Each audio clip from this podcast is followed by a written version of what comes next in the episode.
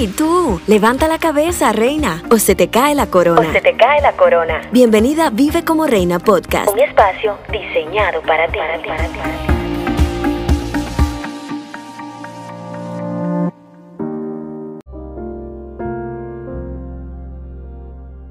Una mujer pendenciera es como una gotera permanente en tiempo lluvioso.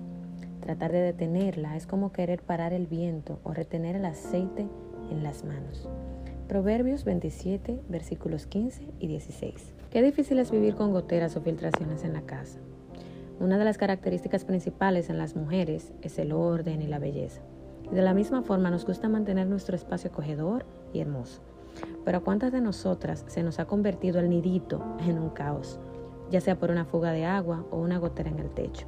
Lo digo por experiencia. En lo personal, puedo decir que eso me descuadra el día completo. Pero hay algo, y es que las goteras solo afectan cuando viene la lluvia.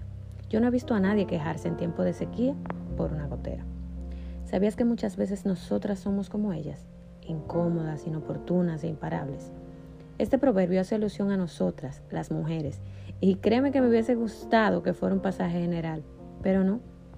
La versión Reina Valera 1960 nos dice que la mujer rencillosa es como una gotera constante, y la palabra rencilla es sinónimo de pleito. Es importante reconocer que muchas veces somos esa mujer, que así como es luchadora e imparable en su vida cotidiana, de la misma forma es indetenible cuando tiene la razón. Y ojo, estoy diciendo que tienes la razón, pero la razón no nos da razón de ser rencillosas o peleonas en nuestro hogar.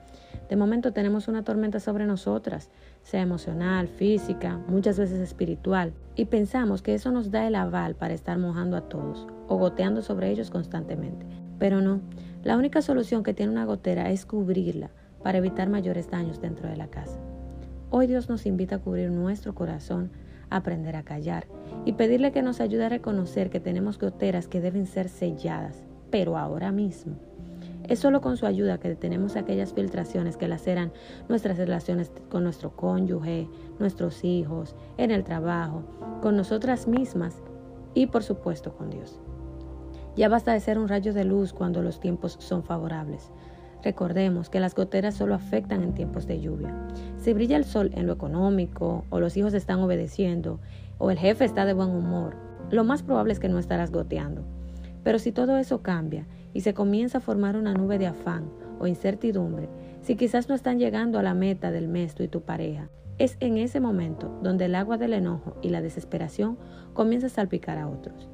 Tapemos esas goteras de una vez y por todas, porque Dios hoy quiere ayudarnos a dejar de ser la mujer de Proverbios 27:15 y que seamos la de Proverbios 31:21, que nos dice que ella no teme por su familia cuando nieva, porque a todos los tiene bien abrigados. Soy tu amiga y hermana Sara Rondón y de corazón espero que este mensaje haya sido de tanta bendición como lo ha sido para mí, que me confrontó, me rompió, me quebrantó, pero a su vez fue de gran bendición porque el Señor quería mostrarme que estaba haciendo gotera.